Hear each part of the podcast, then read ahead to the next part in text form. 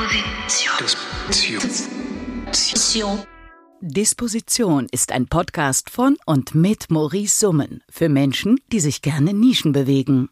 Der Musiker, Journalist und Gründer von Staatsakt, dem Independent-Label aus Berlin, spricht mit seinen Gästen aus Rock und Pop, Kultur und Politik über Gesellschaft und Musik, über ein Leben zwischen Businessplan und Hängematte, Deadlines und Prokrastination, Fantum und Aktivismus. Der Gast der dritten Folge, Mascha Kurella. Ein Interview mit der Berliner Musikerin anlässlich ihres aktuellen Albums Woanders, auf dem sie Lyrik des Schriftstellers Thomas Brasch vertont hat. Ein Gespräch über die Wende, den schnöden Mammon, über Homecomputer und Empowerment und natürlich über ihre Musik. Na gut, Mascha, das nützt ja alles nichts. Ja, Maurice, dann lass uns doch mal. Genau. loslegen. Ach, ich freue mich sehr. Die dritte Folge an diesem wunderschönen Herbsttag in Berlin 20.021, 221 sagt man. Die wunderbare Musikerin Mascha Corella. Herzlich willkommen. Vielen Dank, hallo. Mascha, wie geht es dir? Och, eigentlich heute echt ganz gut. Das war sehr schön, dass die Sonne schien heute Morgen. Ja, ne? Ja. Toll. Und auch die Aussicht, dich zu treffen und so. Ich finde auch, ich habe mich total gefreut auch. Wann war das jetzt? Im Februar diesen Jahres haben wir Woanders rausgebracht. Ne? Dein Album, dein erstes deutschsprachiges Album. Ein sehr tolles Album. Wie ist das für dich? Februar? Liegt das schon super weit zurück oder bist du noch total drin im Thema? Also ich bin noch total drin im Thema, aber es liegt trotzdem total weit zurück. Einfach weil ich auch ganz woanders war, passenderweise. ähm, da war ich in Istanbul. Und jetzt war ich sehr viel unterwegs noch und auf Tour und so. Und es ist sehr viel passiert mit dem Album. Von daher kommt es mir schon so lange hervor. Genau, jetzt im November sind dann die, ist es dann, sind das dann die finalen Konzerte in Deutschland? Also die letzten, also beziehungsweise jetzt, du hast ja noch diesen Abend ähm, im Babylon, da diesen Brasch-Abend. Ist das dann abgespielt, wie man im Theater sagt, oder siehst du da für 2022 noch weitere Konzerte? Ja. Also mein, mein Booker hat mich vor ein paar Tagen angeschrieben und hat ein paar Anfragen für Februar. Ich glaube, wir machen im Februar noch eine kleine Runde. Ah, cool. Und dann mal gucken. Ich glaube ja, es ist ja so ein bisschen so ein Out-of-Time-Topic, so ein bisschen. Kann man ja auch in drei Jahren noch drüber reden. Also ich, ich habe nicht vor, in drei Jahren noch nur woanders Konzerte zu spielen, aber ich glaube, dass es nicht komplett verschwindet einfach. Ja, wir müssen vielleicht den Leuten nochmal erzählen, was denn woanders nochmal genau ist. Also vielleicht einfach nochmal kurz, ganz kurz, in a nutshell die Geschichte. Du hast irgendwann ähm, Thomas Brasch für dich entdeckt. Genau, ich bin äh, über Marion Braschs äh, Buch Ab jetzt ist Ruhe auf diese Familiengeschichte gestoßen und habe mir dann die Texte der ihrer Brüder so angeguckt und bin dann bei den Gedichten von Thomas hängen geblieben, von Thomas Brasch. Und äh, die haben dann so eine Art Eigenleben entwickelt in meinem Kopf und dann fing ich ja die an zu singen und dann entstanden dann Songs und, und damit fing halt alles an und dann hat es eine, ist es ein ziemlich aufwendiges Projekt geworden, was aber eigentlich gar nicht als Album konzipiert war ursprünglich und fürs Hau entwickelt wurde und äh, so- sozusagen ein Abend war, in dem die Texte auf die Bühne gebracht werden sollten und ein Raum für die sozusagen hergestellt werden sollte mit verschiedenen Leuten, also nicht nur Musikern, sondern Ja. waren noch andere Künstler mit dabei. So gesehen war eigentlich das Album so eine Art Zweitverwertungsprodukt, oder kann man sagen? Oder, oder hast du es von vornherein alles ähm, so in, im Großen und Ganzen gesehen? Also da gibt es die Theaterinszenierung und das Album und so weiter. Nee, nee, ich habe kein großes Ganzes gesehen. Nee, ne? Da hab ich, Nee. Nee, ich kann mich dran erinnern, dass du damals mal geschrieben hast, hättest du vielleicht Lust, dass irgendwie, keine Ahnung, könnte man da nicht auch eine Platte rausmachen oder so. Also Ja. du warst ja, glaube ich, noch, äh, kann ich mich dran erinnern, dass es, genau, das ist deswegen natürlich eine doofe Frage, aber hätte ja sein können, dass du das von, von vornherein irgendwie, dass da ein großer Masterplan da war, aber war es, glaube ich, nicht. nee, war kein Masterplan. Das war schon eher eine, eine Sache, die echt eine eigene Dynamik hatte und die aber auch so einen langen Atem hatte, weil es einfach auch interessant genug war, glaube ich. Auch für mich. Also ich glaube schon, dass du super vielen Leuten jetzt auch Thomas Brasch nahegebracht hast. Also mir auf jeden Fall. Also ich hatte natürlich schon mal von ihm gehört, aber ähm, jetzt so intensiv auch nicht damit auseinandergesetzt. Und das habe ich auch von ziemlich vielen Leuten gehört, dass sie tatsächlich durch dich auf Brasch gekommen sind. Ich meine, du hast ja schon mal eine ja, Coverplatte oder Auseinandersetzung mit Werk von anderen. Da gab es ja mal diese, ähm, dieses, diese, wie hieß sie nochmal, das Album mit Speak Low. Speak Low mit dem, genau, mit, mit, mit Löwe und Wahlen und Sachen. Für dich so, äh, das so das Libretto eines, eines anderen oder, oder also hier war es ja tatsächlich klassische Librettoarbeit, es gab ja Texte ohne Musik. Äh, weiß ich gar nicht, ob es so eine klassische Librettoarbeit war. Für mich war es eher so, dass ich die Texte dann so sehr zu meinen gemacht habe irgendwie, dass ich es dann doch wieder anfühlte wie ein Album äh, machen. Ich glaube, sonst hätte ich es auch gar nicht gemacht. Also ich hatte jetzt nicht tatsächlich nicht den Anspruch, ähm, Thomas Brasch zu vertonen und ich hatte auch nicht diesen äh, Anspruch, den Leuten Thomas Brasch näher zu bringen. Äh, was total toll ist, dass es passiert ist. Ähm, und ich freue mich auch total über diese, dieses Feedback tatsächlich.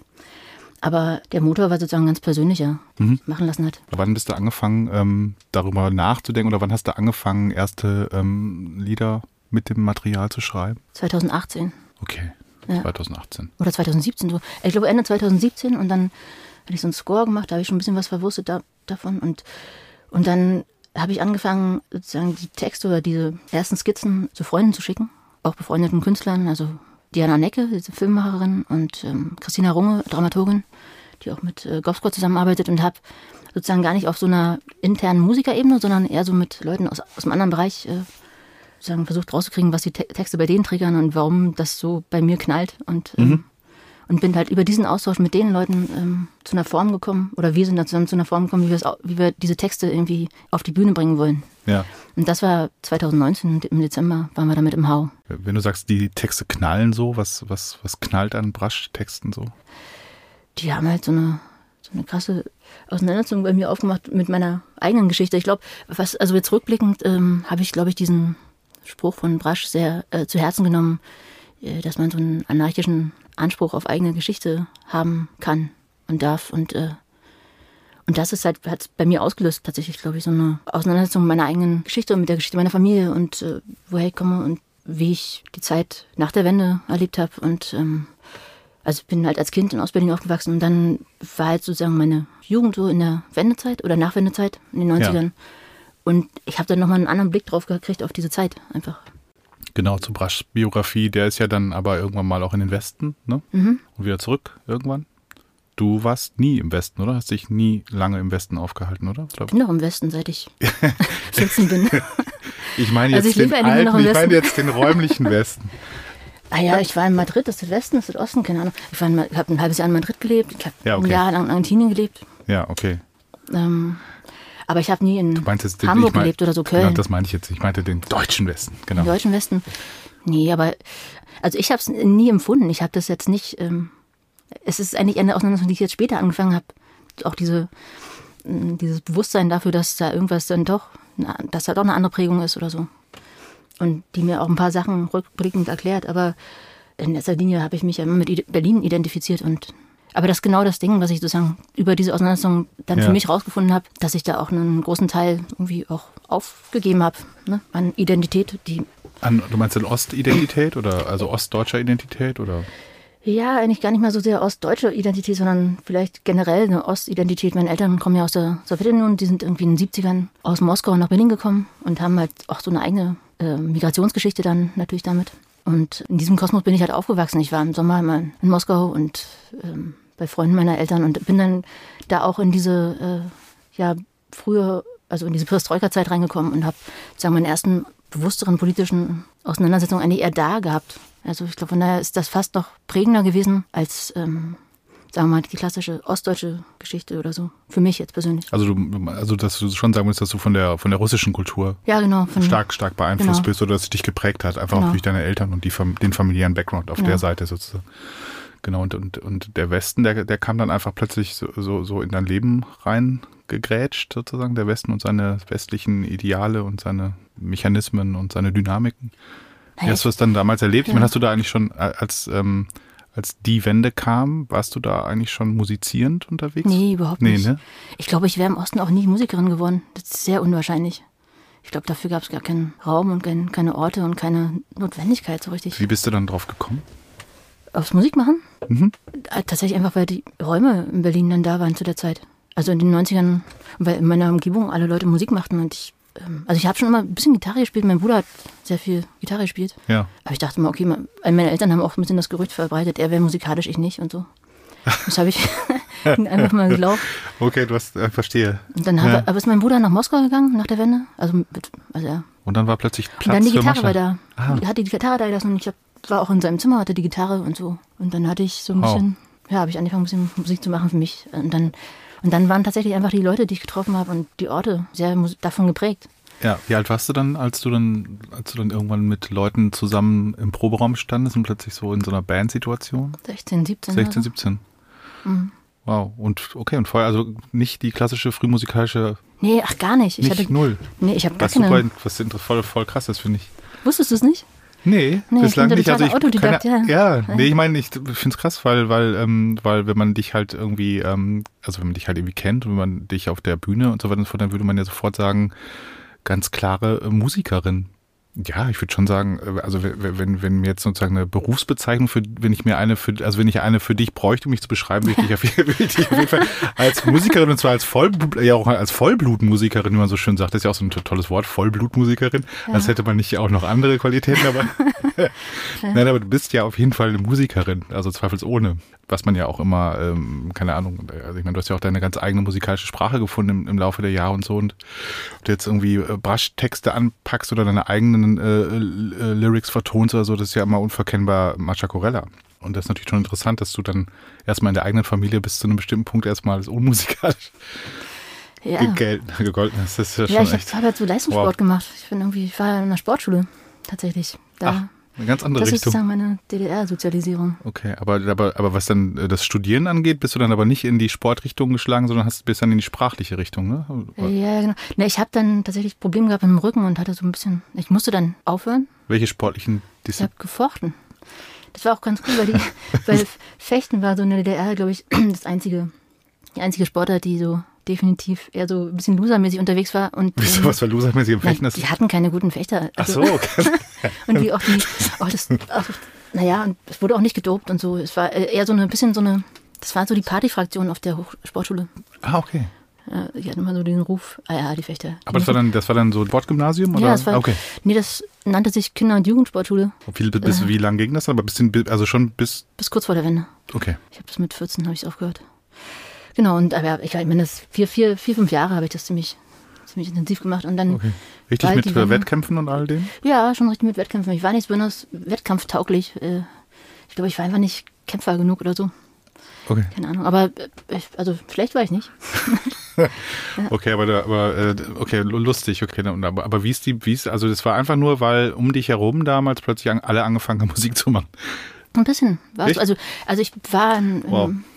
Also wie gesagt, die Gitarre blieb von meinem Bruder und dann war ich in, also mit 14, 15, 16 immer in den Sommerferien noch in Moskau und da dann auf dem Dorf mit so Freunden, mit Freund, Freunden meiner Eltern und deren Kindern und dann gab es da irgendwelche auch jugendliche Studenten, die dann irgendwie da, keine Ahnung, was machen mussten, Kartoffeln einfahren und so und dann gab es dann so diese klassische Lagerfeuersituation mit Gitarre spielen und so. So ein Kram habe ich dann Ja, da hast du dann aber auch schon mal nach der Gitarre gegriffen. Da habe ich schon auch mal nach der Gitarre gegriffen. Also dann eben halt russische Lieder gesungen. Also das war dann so, Ja. Also Prägung. russische, russische Folk-Songs. genau, so russische Baden-Lieder, die mich halt irgendwie gekriegt Ja. haben. Und der westliche, der, der, der sozusagen der, der, der we- westliche Pop-Rock sozusagen. Was hat dich dann, wie hat dich das denn erreicht? Über Dann, das kam eigentlich so erstmal über so eine Jazz- und Impro-Geschichte. Also ich glaube, so Anfang der 90er bin ich dann irgendwie zu irgendwelchen Jam-Sessions gegangen, die es dann hier so überall gab und wo man echt auch nichts kon- können musste und trotzdem total gefeiert wurde. Und ich, ich habe auch ein bisschen dann Saxophon angefangen zu spielen und so eine Sachen und habe eigentlich eher über diesen Jazz und ähm, ja, Experimentalkram, so John Zorn und so, war ja damals viel in Ja, Berlin, Naked Fred Frith und Naked Lunch Lunch und und so. so, ja. So Kram mit dem Tacheles und Ja. so die ganzen Off-Orte, wo dann so krasses, experimentelles Zeugs gespielt wurde. Ja. Ähm, was ich gar nicht zuordnen konnte, aber was ich irgendwie echt flashig fand. Einfach weil ich auch die Orte cool fand. So frei nach dem Spruch, äh, Musik ist immer dann interessant, wenn man sie nicht versteht. Genau. genau. Und dann habe ich versucht, so halt dann nachzuspielen. Bisschen absurd. Aber dann habe ich so Hannes und Max und so die Leute von Contriva kennengelernt. Genau. Weil die in die gleiche Schule gingen. Und die hatten dann tatsächlich, eine, die haben dann Platten gehabt zu Hause. Ich hatte ja nie Platten. Sowas. Also ich hatte, und die haben sich sehr für so amerikanische, britische Indie-Musik interessiert. Und Ja. dann habe ich, bin ich darüber so Cooles Wissen, wie man damals gesagt hat. Genau. Und dann habe ich da eigentlich erstmal so in sowas von Songs gehört. Wow. Aber dann hast du, aber du bist ja dann aber, aber dann so ein bisschen so der, der Improv oder äh, leicht angejazzte Sound ist ja dann tatsächlich von deinen ersten Bands. Also wie war das dann? Ich meine, du hast ja dann damals zweigleisig irgendwann gefahren. Du hattest dann halt Mina und Contriva. Ja, also was ich hatte, wir, wir, es gab halt diese Band, beiden Bands gleichzeitig und ich habe Genau. in beiden Bands sozusagen mitgespielt. Ja, du bist in beide Bands eingestiegen. Genau. Also ja, Mina war ich von schon, Anfang an dabei ja. und Contriva bin ich irgendwie eingestiegen, da habe ich den Bassisten ersetzt.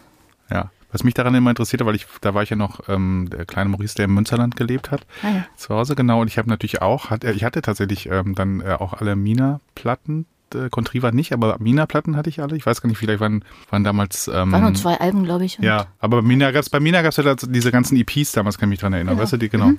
Vielleicht, waren, vielleicht, vielleicht hat äh, damals das Label Bungalow in Berlin es einfach besser geschafft, ins Münsterland zu senden, als ähm, wo, war, wo, waren, wo kamen die Contriva-Sachen damals nochmal? Bei Mo- Monika. Bei Monika, genau. Und wir hatten ein eigenes kleines Label, Lockmusik. Ja, genau, Nennt's. Lockmusik, genau. Jedenfalls, Mina ist ja zu einer Zeit passiert, als dann eben ähm, dann in England ist, so Sachen wie Stereo Lab passiert sind oder halt in Chicago eben Sachen wie Tortoise und so. Und ihr wart ja da wirklich ähm, eigentlich im Grunde genommen fast, also es war ja die gleiche Zeit und sozusagen die gleiche, das gleiche Experimentierfeld, wenn man so Total. möchte.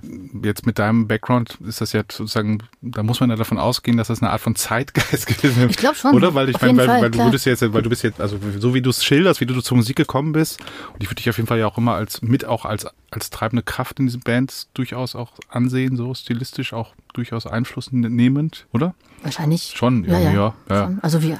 Dann ist das ja wirklich, dann muss es ja wirklich eine Art von Zeitgeist gewesen sein, den du damals auch mit so ähm, ertastet oder erspürt hast oder so, oder? Weil ich meine, es waren ja noch unbespielte Felder, also diese Formen, die sich da damals ergeben haben. Ja, wir waren da tatsächlich, ich meine, das waren wirklich, äh, wirklich Bands, ne, die ähm, g- gemeinsame Sachen entwickelt haben. Das Ja. war in dem Sinne. Nee, das waren schon Bands, ist klar, aber du hast es mit, aber ich meine, ja, ich wollte ja nur sagen, so über deine, jetzt über den eben beschriebenen biografischen Weg, Mhm. Ja. ist es halt schon lustig, oder? Wie das, Total. Also ich glaube, dass da, was da einfach natürlich die ganze Zeit echt in der Luft la- lag, war dieses Club-Ding, diese Techno- und House-Schiene, die sozusagen aus all- allen Türen rauskam. Ja, plötzlich war alles genau. und, ja. äh, und dann diese ganzen Einflüsse, die dann jeder so einzeln mitbrachte. Also Hannes da mit seinem Gitarrenkram und ich mit dem Jazz-Zeugs. Ich habe ja am Anfang bei mir auch Saxophon gespielt tatsächlich, ganz am Anfang. Ja. Bis ich dann irgendwie diese so auf Harmonie abgefahren bin und dann habe ich verstanden, okay, das bringt nichts. Ich muss das irgendwie, ich muss an die Keyboards oder so, damit ich da diese Harmonien überhaupt bringen, also reinbringen kann. Ja. Das hat sonst keiner Mehr gemacht. Töne als einen gleichzeitig. Genau. Ja. War auf jeden Fall, lag das da in der Luft, glaube ich schon, die, diese Schon, ne? Musik, ja, fand ich schon. ja. Und dann, hast du dich dann, ähm, und dann hast du, wie du gerade gesagt hast, eben gesagt, okay, ich brauche einfach mehr Harmonie, mehr Melodie, mehr, dann kommt man ja zwangsläufig auch irgendwann in die Komposition. Genau. Und von dort an ging es dann zu Mascha Corella Solo-Pfaden sozusagen. Ich glaube tatsächlich, was die Tür aufgemacht hat, ist, dass ich einen Rechner hatte, mit dem ich dann selber aufnehmen konnte. Ja. Und ähm, zum Teil auch einfach zum Beispiel einfach Aufnahmen, Aufnahmen zweitverwertet habe. Oder so. Oder dann nochmal heimlich zu Hause was anderes gemacht habe, als das bei den Aufnahmen für Ja. die Band passiert ist.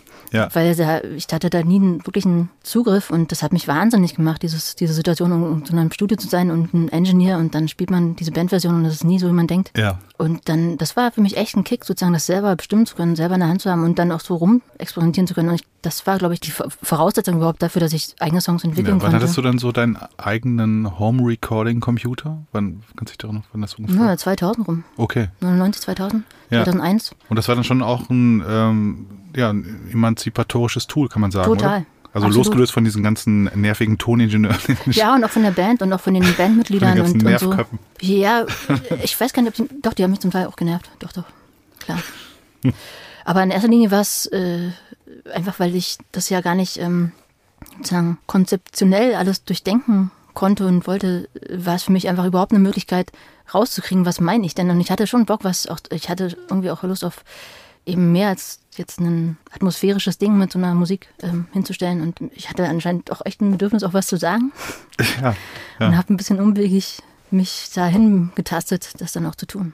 Okay, aber dann hast du, also irgendwann hat dich die Musik dann schon irgendwie dann auch da so reingezogen, oder? Vielleicht, kann man das so sagen? Also das Bild, also ich bin, oder dass die Musik für dich dann eine Faszination entwickelt hat, wo du dich Total, immer ich mehr. habe einfach sozusagen diese Elemente vor mir gesehen. Ich konnte sie ja auch dann visuell sehen, wie man so einen Song baut.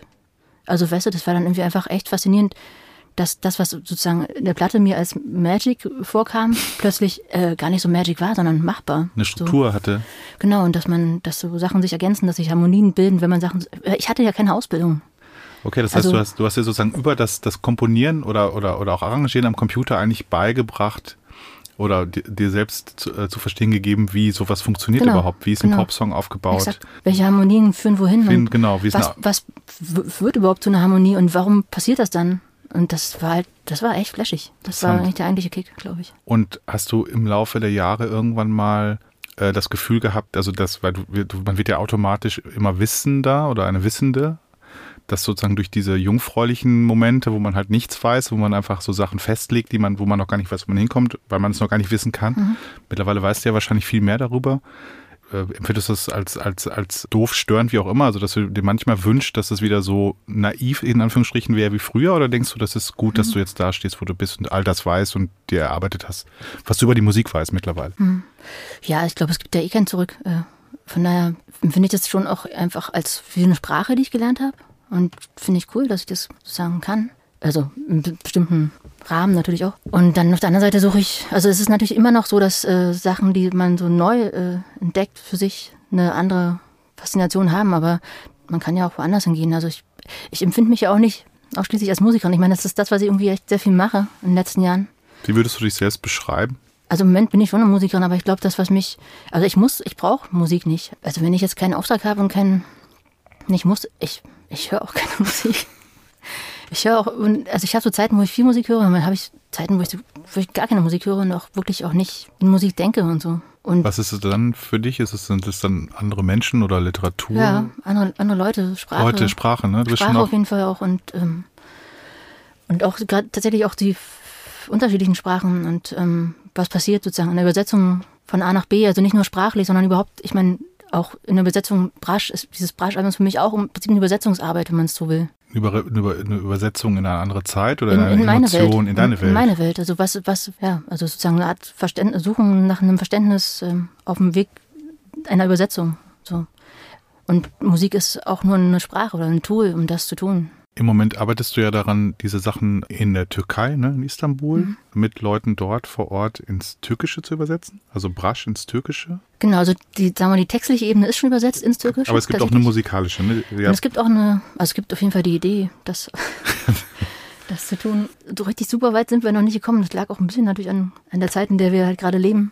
Ja. Ähm, ich habe ein halbes Jahr verbracht, aber habe es auch einfach verbracht mit hin und her fahren und auch noch Produktion hier zu Ende machen und ja. dort Sachen anleiern, aber so richtig äh, weit gekommen bin ich da noch nicht mal okay. gucken. Aber wie ist es, aber, aber ihr wollt dann schon die, die klassische westliche äh, Harmonik verlassen und dann schon auch in so eine Zwischentonwelt, also Tja, das weiß ich noch nicht. Also ich habe tatsächlich, ich habe relativ viel Musik erstmal so gehört kurdische, türkische Musik und so. Und habe einfach gedacht, wow, das ist ein ganz schön ambitioniertes Projekt. Ich hoffe, dass ich mich da jetzt nicht übernehme. Ja. Tatsächlich auch. Was mich halt daran echt, ähm, oder was mich bis jetzt da sozusagen noch bei der Stange hält, ist zu merken, wie erstens, dass die Übersetzung sehr gut geworden ist, diese Texte von, von, von Thomas Brasch äh, ins Türkische. Das muss total toll, weil die Leute drehen durch, wenn die das lesen, finden das total toll. Das, ist, wow. das trifft irgendeinen Nerv, der ist wirklich ähm, eben auch dort da. Also, und das ist wahrscheinlich ein anderer. Und das irgendwie, wenigstens ein Teil davon zu verstehen, wäre jetzt für mich interessant, aber ich, äh, keine Ahnung, wie. Ich hoffe, dass das sozusagen nicht einfach nur ein gefördertes, ambitioniertes Projekt wird, was kein Mensch braucht. läuft oder so. aber die Texte sind halt übersetzt und die sind schon da. Okay. Und die sind da und aber du, du nimmst den Faden, ja, du nimmst den Faden da aber wieder auf mit der Produktion, weil du warst ja da. Wann war das letztes Jahr oder? Nee, nee, nee dieses, nee, dieses nicht, dieses Jahr. Bis April ja, war ich. Ich komme immer total durcheinander mittlerweile. Ja, ich auch. ja also. Aber bis April war ich da und ähm, und ich, äh, die Vorstellungen sind jetzt für Juni 2022 geplant. Also es, es, gibt ja tatsächlich Termine dafür. Also von daher, ich muss, muss da schon irgendwas hinstellen. Aber hast du denn auch, wenn du sagst, manchmal, ich brauche eigentlich gar keine Musik und ich meine, bist ja auf jeden Fall auch äh, sehr sprachlich interessiert. Also hast du denn literarische Ambitionen eigentlich? Ich meine, du hast jetzt irgendwie Prasch gemacht, du hast, äh, du hast Spanisch studiert, du kannst Russisch, bist im Deutschen auch mächtig, auf Englisch mit Sicherheit ja sowieso auch, klar, logisch. Also, das ist ja super viel Sprache in deinem Kopf und du hast ja schon super viele Übersetzungen im Kopf vollzogen, also weil, das ja, weil, weil ja. du vieler Sprachen mächtig bist oder zumindest bis zum gewissen Punkt. Hast du da Ambitionen? Würdest, würdest du sagen, ja, keine Ahnung, irgendwie ab Lebenspunkt XY Kinder sind aus dem Haus. Jetzt. Dauert noch ein bisschen. und dann geht es irgendwie, äh, keine Ahnung, an den Mascha Corella-Roman. Nee, nee. habe ich nicht. Hast du nicht? Nee, sowas habe ich nicht. Nee. Nee, also ich mag nicht ausschließen, dass ich das mache, aber, aber ich habe natürlich keine, also nee. Also ich, ich finde schon die Kombination sozusagen aus Sprache und Musik echt extrem interessant, wo, wo sich der Fokus auch gerne mehr Richtung Sprache verschieben kann. Mhm. Was ja, finde ich, also jetzt beim Album noch gar nicht so, aber Ach, ist doch egal, aber auf jeden Fall. Das finde ich aber bei Nichts, bei Nicht-Sänger, SängerInnen, wie man so schön sagt, also wenn jetzt so klassisch, was weiß ich jetzt, Bob Dylan oder so man sind. Ich meine, die mhm. singen natürlich auch, aber du weißt, was ich meine, wo Leute ja. jetzt tonal nicht immer so super super drin sind und immer so ein bisschen so, sich so einen eigenen Freiraum erschaffen haben. Da finde ich das immer noch krasser, weil sich da sozusagen, die, weil man da irgendwie sowieso so total viel Bock auf die Sprache haben muss, finde ich. Also um, um, um, da, um damit das musikalisch passiert. Aber bei dir ist es ja so, du kannst ja auch richtig gut singen. Also intonierst ja auch immer total. Also bei dir ist man ja so voll in der Musik. Also aber für dich ist trotzdem schon wichtig die Bedeutung der Worte. Also es ist schon, Total. die trägt dich. Total, mich hat es eigentlich auch mal total genervt, dass meine englischen Songs, ich habe die schon auch echt ernst gemeint. Also die Texte waren mir extrem wichtig. Und das ist aber na, natürlich jetzt nicht für alle so gewesen. Ja, das habe ich auch das Gefühl. Also ich habe das Gefühl, Also dass es gibt schon Leute, die das, dem das total bewusst war und die das auch interessant und wichtig fanden, sozusagen diese, diese Seite meiner Musik, aber also erstaunlich viele, die, die sich nie gefragt haben, was ich da eigentlich singe. das hat mich irgendwann schon frustriert, ehrlich gesagt. Weil ich mir echt immer total Mühe gegeben habe mit der Scheiße. Okay, nervt dich das jetzt, dass jetzt irgendwie alle, jetzt hast du diese deutschsprachige Platte gemacht, die Deutsche mit den Brasch-Texten, die ja gar nicht von dir sind, sondern klar, du hast sie dir zu eigen gemacht, aber jetzt plötzlich reden alle, ähm, also du, du, du bist ja sozusagen eine Art von Gefäß, äh, in das man jetzt, in, in, in, du hast dir selber sozusagen diese Brasch-Texte da reingeschüttet und die jetzt sozusagen zu Musik gemacht. Und jetzt sagen alle, wow, was ist das für eine tolle, was, wie, wie, wie, anrührend und so weiter und so fort ihre Songs sind und so. Und auch die Texte sind ja auch so toll. Also nee, das finde ich, das äh, verstehe ich ja total. Weil Das du ja selbst auch genauso. Fan von Ja, es geht mir total, ich finde es einfach nur toll. Ich Ja. bin ja nur dankbar dafür, echt, das finde ich total Ja, okay. toll. Ja, okay, ist ja alles, aber hast du ja gerade schon gesagt, dass es dich schon ein bisschen nervt, dass bei deinen Solo-Sachen vorher nie jemand über, es hat auch wirklich nie jemand über die Texte gesprochen. Nee, ich glaube, das, ja, ich habe mich einfach äh, irgendwann gewundert, weil ich halt immer Musik, ich konnte an den Texten nie vorbeihören. Es ging einfach nicht und ich bin natürlich davon ausgegangen, dass es anderen Leuten genauso geht. Und das, aber irgendwann festgestellt, dass es einfach nicht so ist. Ich habe das Gefühl, es wird selten über Texte gesprochen, oder? Also ich meine, bei deutschsprachigen Bands wird fast immer nur über Texte gesprochen, weil oft das Musikalische eher aber, wie, uninteressant aber man ist. kann doch über einen Song nicht reden ohne den Text. Ja, eigentlich nicht. Aber findest du, ich finde, ich weiß jetzt, ist vielleicht so eine Behauptung von mir, aber ich habe nicht das Gefühl, dass so viel über Texte gesprochen wird. Also, Ja, aber über die Songs und dann, dann gehe ich doch davon aus, dass sie die Texte mitmeinen. ja, So, das denke ich dann, aber es ist halt Also- tatsächlich nicht so. ja. Die Leute machen einen Unterschied zwischen Musik und Text. Ja. Und der Text, der, den kann man auch irgendwie ausblenden. Wahnsinn. Ja. Also ist mir für mich immer noch unbegreiflich, aber es ist anscheinend so. Ja, ich meine, ich finde es interessant, wie ich mit meiner Tochter zum Beispiel über Taylor Swift spreche. Mhm. Dann sagt die ja, dann sagt die, ja, musikalisch ist das vielleicht für dich nichts, aber ey, glaub mir, das ist echt eine saugute Texterin. Na, ist doch super. Ja. Aber das verstehe ich total. Ja. Ehrlich gesagt, ich verstehe nicht, warum- dass nicht alle so denken. Ja, aber ich meine, das ist ja ein bisschen das Problem, oder? Bei der, bei, bei der Popmusik, äh, dass es halt ja auch immer, ähm, ja, schon sehr stark zum Mutsack verkommen ist, teilweise also einfach klassisch halt im, ja, es läuft dann eben als Hintergrundmusik, ne? Also, dass es halt Hintergrundmusik tauglich ist. Mhm. Aber gut, ich meine, ein guter Popsong kann natürlich beides sein. Der kann als Hintergrundtapete laufen, aber trotzdem, wenn man einsteigt, Mhm. ist da was. Oder da ist, da ist ja sozusagen, Ich kann das gar nicht, weil ich höre nie im Hintergrund Musik. Ich kann das gar nicht. also wenn du Musik, wenn Musik an ist, dann bist du drin. Hm, dann kann ich, das ist immer auch manchmal echt anstrengend. Das heißt, ich muss dann auch rausmachen, wenn es nicht geht. Ist es für ich- dich so in deinen Bars und Clubs und so? Also ich meine, Clubs ist ja dann eh Und Dance. dann trinke ich dann was, das geht schon. Betäubung klassisch und so ein bisschen die, die M-Phase abzu. Aber tatsächlich kann mich das echt äh, rausbringen. Also Ja. auch in, aus einem Gespräch oder so. Hm, das ist echt gar nicht so ohne für mich. Dann lieber einen Zu Hause höre ich fast nie Musik. Ja, also mache ich tatsächlich nicht. Und wenn, dann habe ich so eine Zeit, wo ich wirklich, wo ich irgendwie dann gezielt auch nach Musik suche, Spotify. Und dann, und dann bin ich aber auch für ein paar Tage so unterwegs und höre Musik. Aber es ist auch selten. Ja, wo wir gerade hier bei aufgenommener Sprache sind, hörst du auch so Hörbücher und sowas? Wenig. Nee, eigentlich nicht. Ich, äh, ich höre ab und zu mal was, was mir eine Freundin zuschickt, die selber so Feature und Hörspiele und so macht. Mhm. Und die schickt mir ab und zu mal so ein paar Links. Und ich höre schon gerne auch Hörspiele jetzt neuerdings. Aber nicht, dass ich gezielt selber suche und ähm, Ja. wüsste, wo ich das auch suche. Ansonsten gibt es ja gerade so, habe ich das Gefühl, dass sich viele oder dass sich mehr und mehr Filme-Leute auch entdeckt haben, so als Score-Schreiberin. Mhm. Da bist du jetzt ja auch, also zumindest immer wenn wir uns treffen, dann erzählst Ja. du, dass du schon, dass du schon wieder eine neue Filmmusik machst. Stimmt. Äh, genau, wie ist das für dich? Also wie, der, so die, die Connection von Bildern und Musik, also das ist ja auch nochmal eine interessante Welt. Also Sprache, Mhm. klar, Sprache sind ja auch immer Bilder, aber ja. natürlich mal ein anderes Medium. Es ist äh, so, dass ich glaube, also ich habe jetzt nicht so viele Score-Scores geschrieben. Ich habe es eher so, dass die Leute sozusagen die Songs lizenzieren und die benutzen, weil die tatsächlich, glaube ich, relativ ähm, Score-tauglich sind. Oder weil, glaube ich, die es auch so leer stellen lassen und so. Und ich glaube, die Musik ist einfach so ein bisschen kompatibel für bestimmte Bilder. So. Und darüber bin ich, glaube ich, auch in so eine Position gekommen, auch Sachen anbieten zu können. Oder so der klassische Score-Writer bin ich ja gar nicht. Mache ich jetzt ein bisschen mehr. Fange ich eigentlich immer mehr an und ähm, finde es auch eine Herausforderung. ja, und finde es eher spannend, um zu gucken, ob ich das wirklich kann oder ob ich eigentlich immer nur meine Songs verkaufen kann. Aber ähm, Ja. Aber ich mag das natürlich sehr. Ich, hab, äh, ich liebe ja auch Filme und Bist du eine richtige Filmeguckerin? Also bist, guckst du viel Film? nee, aber ich war jetzt bin jetzt acht Jahre mit einer Filmemacherin zusammen. Ich glaube, da wird man einfach total ähm, Zwangsläufig zu allen äh, Festivals geschleppt, so ungefähr. Naja, und, auf jeden so, Fall kriegt man natürlich äh, viele Filme gezeigt und, ähm, und fängt auch selber an, sozusagen bildlicher zu gucken auf die Welt. ja, und so Serien, Oh ja, Serien auch. Ich, richtig was wegwatchen. oh ja, bin ich auch gut drin. Ja? ja. Okay, aber jetzt haben wir, also wir haben jetzt im Prinzip gesehen geredet, wir haben über woanders gesprochen, wir haben, ich rekapituliere mal kurz nochmal, dann haben wir über deinen musikalischen Werdegang gesprochen, dann haben wir über den Anfang in Berlin gesprochen. Vielleicht mal Berlin finde ich nochmal interessant, weil du bist ja auf jeden Fall eine super Beobachterin auch und bist ja auch die ganze Zeit hier. Das ist ja sozusagen deine Stadt. Bin ja auch Berlinerin. Du bist ja Berlinerin. Ja. Genau, was ist denn so mit Berlin jetzt? Wie, ist, wie sieht es denn deiner Meinung nach aus? Ist, ist die Stadt komplett äh, Im Arsch? Im Arsch, in Händen von Arschlöchern, ArschlöcherInnen, keine Ahnung. Wie, wie ist deine Meinung, der Wandel der Zeit in dieser Stadt? Ich meine, du bist, bist ja die ganze Zeit hier, hast die ganze Zeit gewirkt und Naja, gemacht und getan. Ja. Ich glaube einfach, dass äh, ich sehe das jetzt so, dass ich wirklich ein, das Privileg hatte, in dieser Zeit zu, äh, sozusagen groß zu werden, in der Berlin echt sozusagen offen und frei war und einfach echt tatsächlich Räume zu bieten hatte. Also, dass in der Gesellschaft, in der wir leben, das nicht lange bestehen bleibt, ist irgendwie einfach systemimmanent, oder? Und ähm, Ja. Von daher mag ich mich da gar nicht mehr so echauffieren, tatsächlich.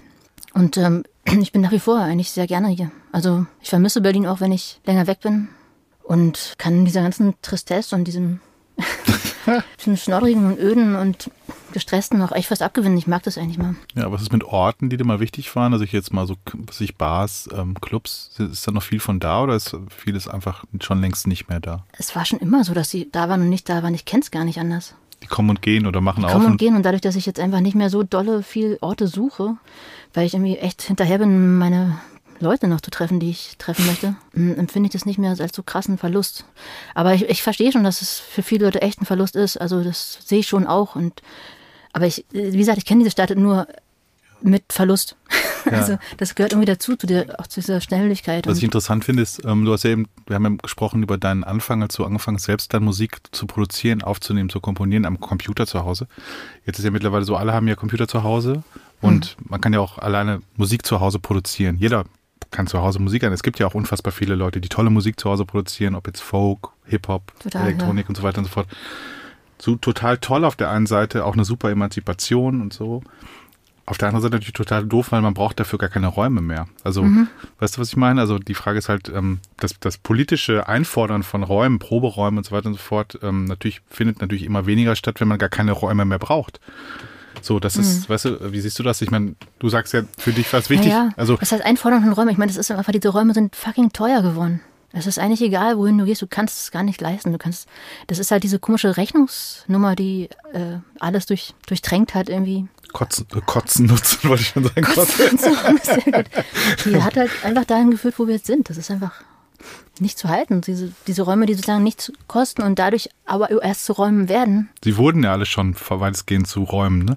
Also wir sind ja schon in so einer Transformationsphase, wo eigentlich das meiste schon, ja, klassisch durchgentrifiziert wurde und so weiter und so fort. Und die, wie die alte Story, die Künstler kommen in die Gegenden und machen die, die, die abgefuckten Bars auf und äh, genau. Ja, aber ich glaube, äh, an der Situation wird sich echt nichts ändern, solange die Besitzverhältnisse die sind, die sie sind. Also Ja. das ist einfach, da kann man, da kann man politisch auch nichts einfordern. Bei wem denn? Und warum sollten sie denn diese Räume freigeben?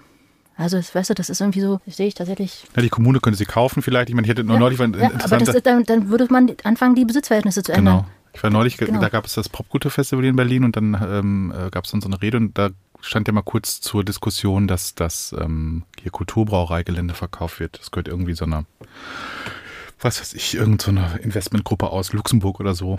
Und dann stand das irgendwie, dann, dann hat irgendwie äh, Klaus Lederer hat halt so die äh, Antrittsrede da gehalten ähm, für dieses, also die Eröffnungsrede zum Popkulturfestival, was auch ganz schön war, aber dann hat er darauf hingewiesen, auf diesen Umstand, oh, dieser Kulturraum wird jetzt vielleicht auch bald fehlen. Und dann meinte er so, ja, man kann höchstens was an den Nutzungsplänen ändern, weil leisten können wir uns das nicht. Und dann habe ich mal recherchiert danach und dann waren es irgendwie, ging es irgendwie um 150 Millionen oder so. Ich meine, klar, man hat mittlerweile natürlich dank Corona und den ganzen Fördertöpfen komplett sowieso das Gefühl für Geld verloren. Oder, Ja, aber das ist auch interessant. Es ist ja auch vielleicht richtig, dass wir es verlieren, weil es ist ja vielleicht auch gar nicht wirklich da. Also, weißt du, ich meine, warum ist plötzlich alles förderbar? Warum kriegen wir alles gefördert und warum ging es vorher nicht? Ja, das ist eine gute Frage. Äh, Ich finde, das bringt mich echt dazu, auf einer Bühne zu stehen und zu denken, okay, interessant, ich muss eigentlich nicht, ich bin nicht dankbar für die Förderung. Scheiß drauf. Es ist, es ist, das Geld ist doch so, so da. Und ich finde, äh, es steht uns zu. Ja, ich Genauso fand das, wie ja, anderen und so nicht- Ja, ich fand es auch interessant, dass man halt gesagt hat, dass, dass, dass, dass dann halt mir sozusagen meine, meine linke Partei hier in Berlin sagt, ja, das können wir uns nicht leisten. Mhm. Wo ich mir dann auf der anderen Seite denke, wie viel Milliarden haben wir jetzt nochmal für andere Sachen rausgeballert? Genau. Wir reden ja auf einem Popkulturfestival darüber, was auch 1,5 Millionen jedes Jahr kostet oder so. Und dann können wir uns aber diesen ganzen Ort nicht leisten.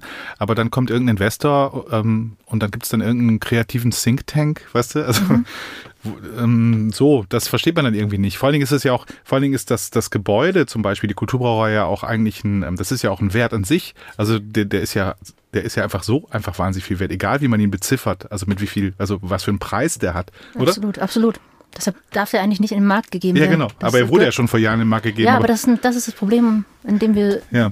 äh, sind. Und äh, tatsächlich muss man das, glaube ich, system- systematisch angehen und nicht. Genau, du hast vollkommen recht. Es ist wahnsinnig schwierig, das äh, unter den Bedingungen gerade einzufordern, weil einfach, ähm, ja, weil einfach Immobilien, ich meine, wir haben den Mietpreisdeckel wieder gekippt hier. Ja, Wahnsinn, Ähm, ja. ja. oder? Also Ja. ich meine, das sah mal irgendwie gerade mal irgendwann zwischendrin ganz gut aus, aber jetzt ist das wieder so, wie es ist. Und ähm, die Tränen der Investoren kullern Mhm. auf den Boden.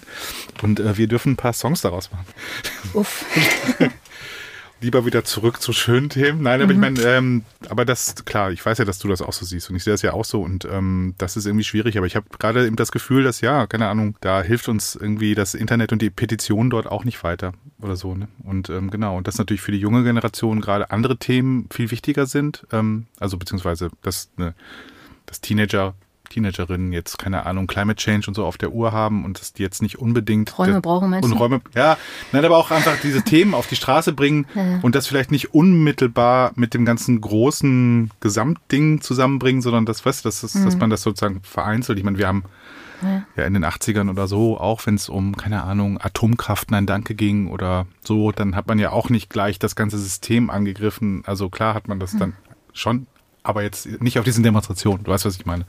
Also junge Menschen jetzt Ja, nicht ganz, aber ja, ich kann mir. ich meine nur, dass man als junger Mensch, wenn man jetzt irgendwas findet, was einen annervt und man dafür auf die Straße geht, dass man da nicht unbedingt das ganze große System in der in Gänze. Also momentan ist ja zum Beispiel auch dieses große Thema irgendwie diese diese grüne Revolution des Kapitalismus in Deutschland. Wir werden jetzt sozusagen, wir wollen jetzt so eine Art Land werden, was technologisch diese ganzen Dinge nach vorne bringt, wo es um nachhaltige Energien geht und also so ein grüner Kapitalismus. So eine, Und da wollen wir Marktführer werden und so. Und das soll dann auch Wohlstand bringen und, und gleichzeitig eben auch alles grün machen. Also so, das ist ja so die, ne, also das, das, das Allheil-Super-Ding, die Superkonzeption, die man sich da gerade ausdenkt.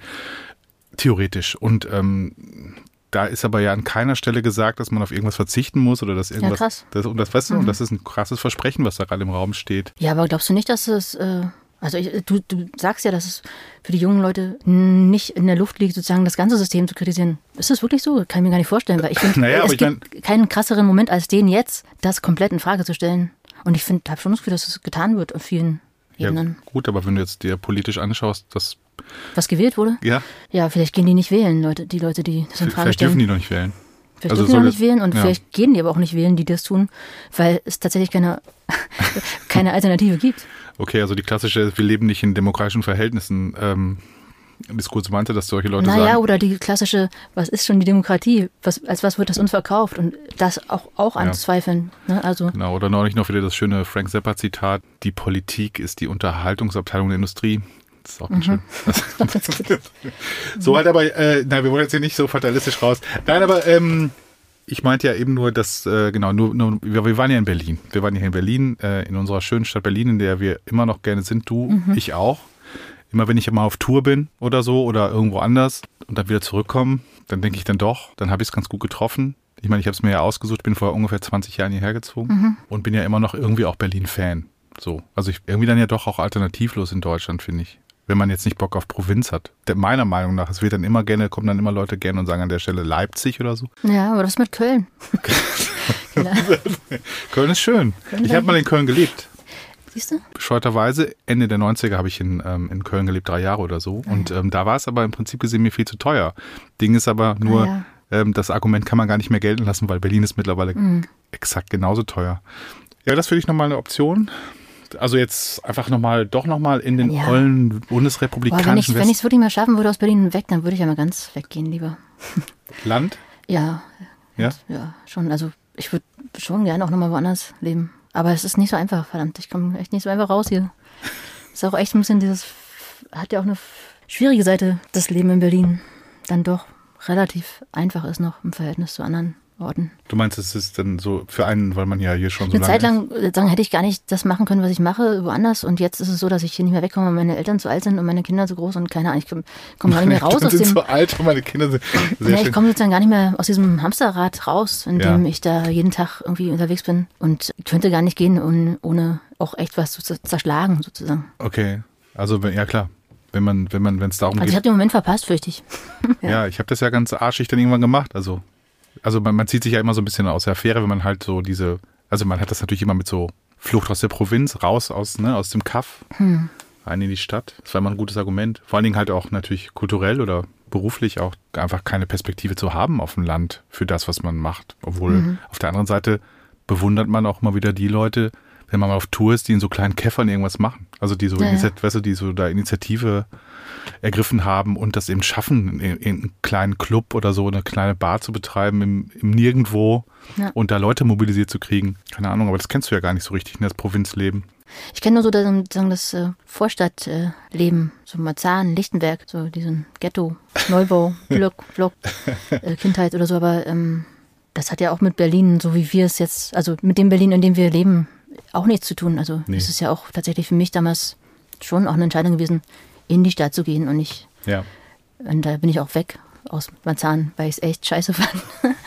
und also es sind wahrscheinlich Ja. ähnliche Gründe, Ja, ne, schon, das, das Schon, ja. klar. Und auch das Versprechen eben ähm, nach Alternativen und so weiter. Ich meine, Brasch hat ja im Prinzip auch von Berlin geschrieben immer oder als Berliner geschrieben. Total. Und, ja, Total. Ist- Ich denke auch, dass äh, ein Teil der Faszination da auch mich drin liegt, dass ich da eben auch in Berlin wieder gese- gesehen habe und eben auch in Berlin beschrieben bekommen habe, dass ich, in dem ich war, aber dass er ja gar nicht beschrieben hat direkt, aber für mich trotzdem war es Ja. dann wieder da. Ja, und er beschreibt ja halt auch diese ganze Verlogenheit und so auch so, schon so, so gut, ne? Oder? Also dieses, dieses Weggucken und diese ganze, keine Ahnung.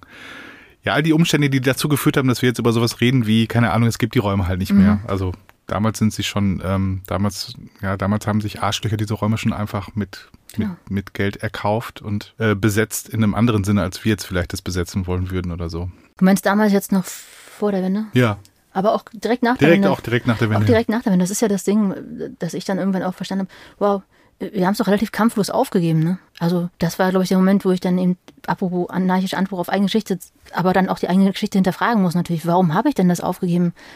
Hätte ich es nicht auch schnallen können? Okay, ich kann mir natürlich sagen, okay, ich hatte keine Ahnung von, ich wusste, ich hatte kein Gefühl dafür, was besitzt oder was wirklich bedeutet oder ob es dafür eine Entsprechung gibt und so. Und trotzdem ist es natürlich, wäre es ja schon an uns gewesen, diese Räume auch zu behaupten und nicht abzugeben. Ne? Du meinst so die, die Übernahme des, des Westens, der westlichen Firmen, der westlichen Politik, der westlichen, Ja, auch also selbst im der Kapitalisten, wie sie quasi hier sich alles genommen haben oder, Ja, das sind oder ja schon die, das ist ja schon die ganz böse Beschreibung von allem. Aber ich meine auch ganz, eigentlich sogar die ganz freundliche und, und nette.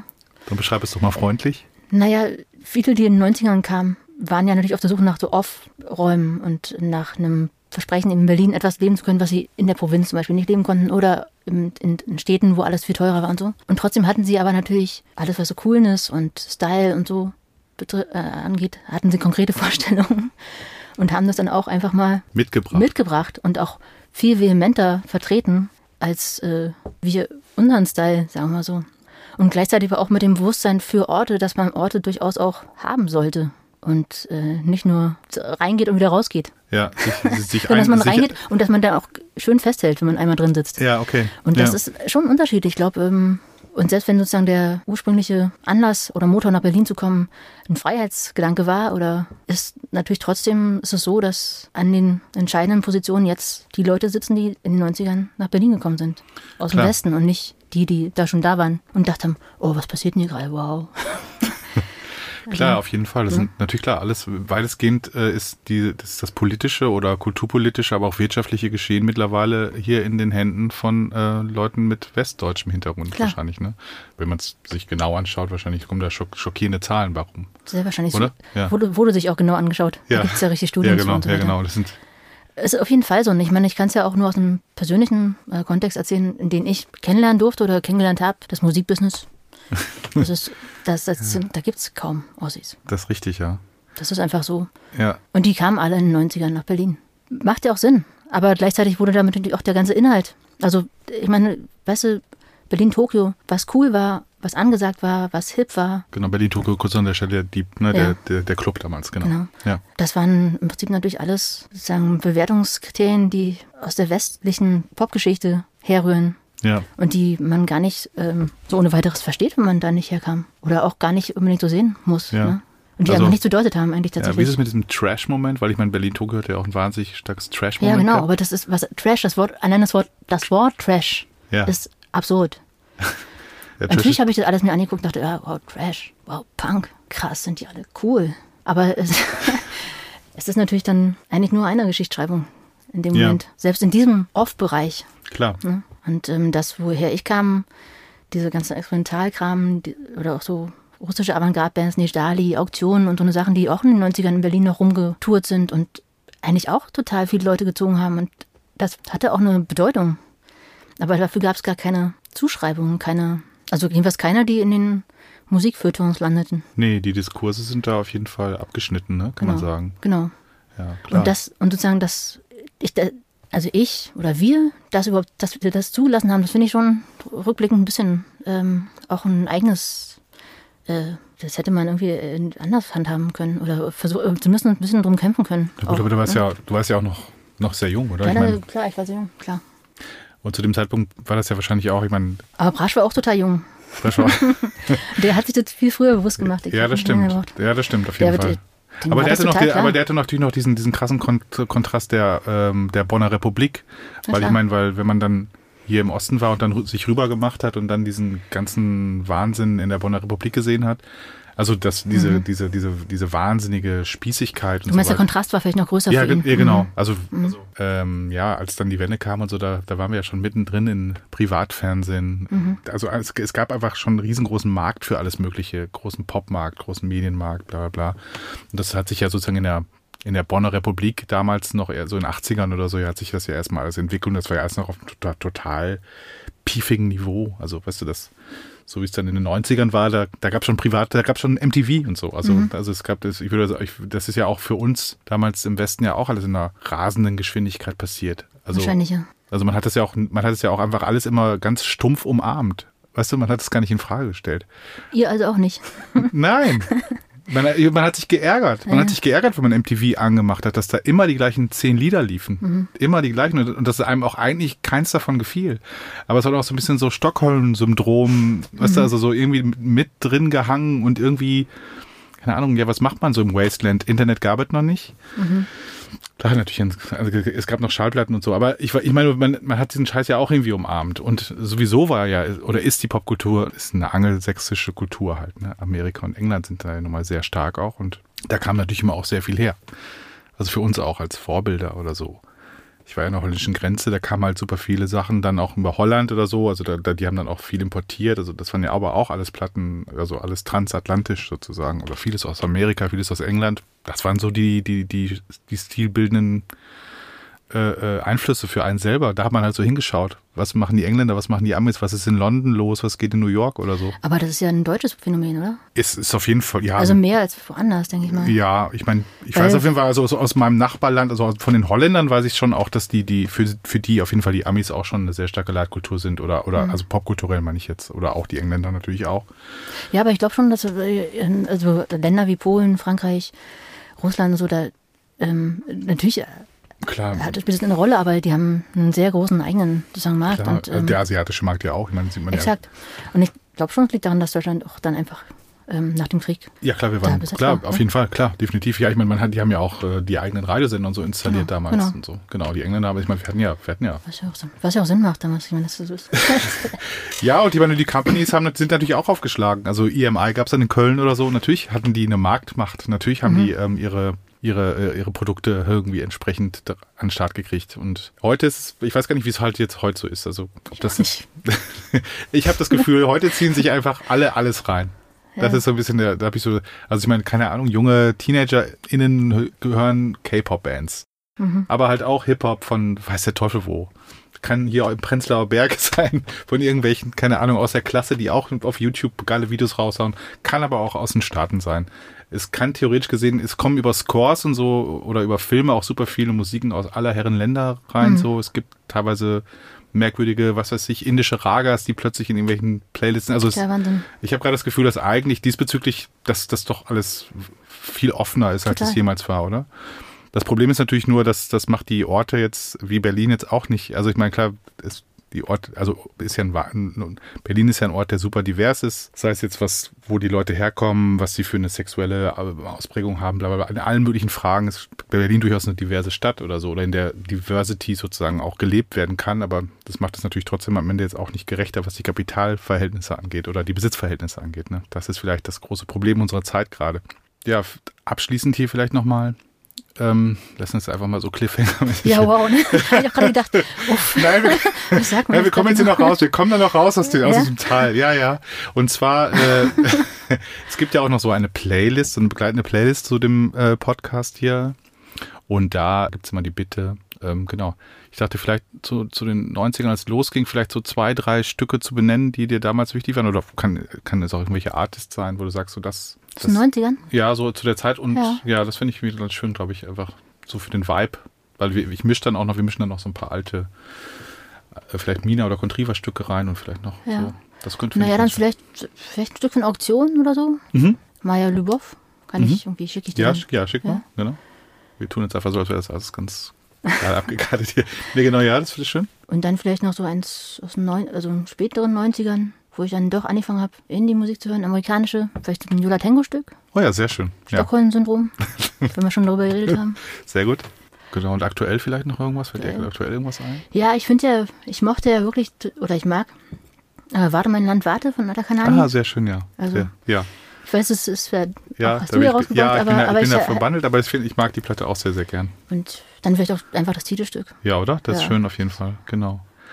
Ja, dann nochmal äh, kurzer Ausblick. Ähm, also woanders, es gibt jetzt noch das Brasch-Wochenende ne, im Babylon. Genau. Da könnten wir vielleicht nochmal an der Stelle darauf hinweisen. Gibt es da noch Karten? Es ist gar kein Wochenende, es ist von Montag bis Mittwoch. Ah, Montag ist es Und unter da, der Woche. da das ja vorproduziert ist, gibt es jetzt natürlich noch Karten, das ist noch gar nicht im Vorverkauf, gebe ich gleich zu. Aber ähm, Okay, also ob es ja, zu dem Zeitpunkt, wenn du das ausstrahlst, dann noch Karten äh, gibt, ja, das ist ja ich dann in nicht. zwei Wochen. In zwei Wochen. Ja, also dann von Das da aus werden es noch zwei Wochen sein. Okay, aber ähm, genau. Ja, es gibt bestimmt Karten. Genau, und da spielst du auch nochmal?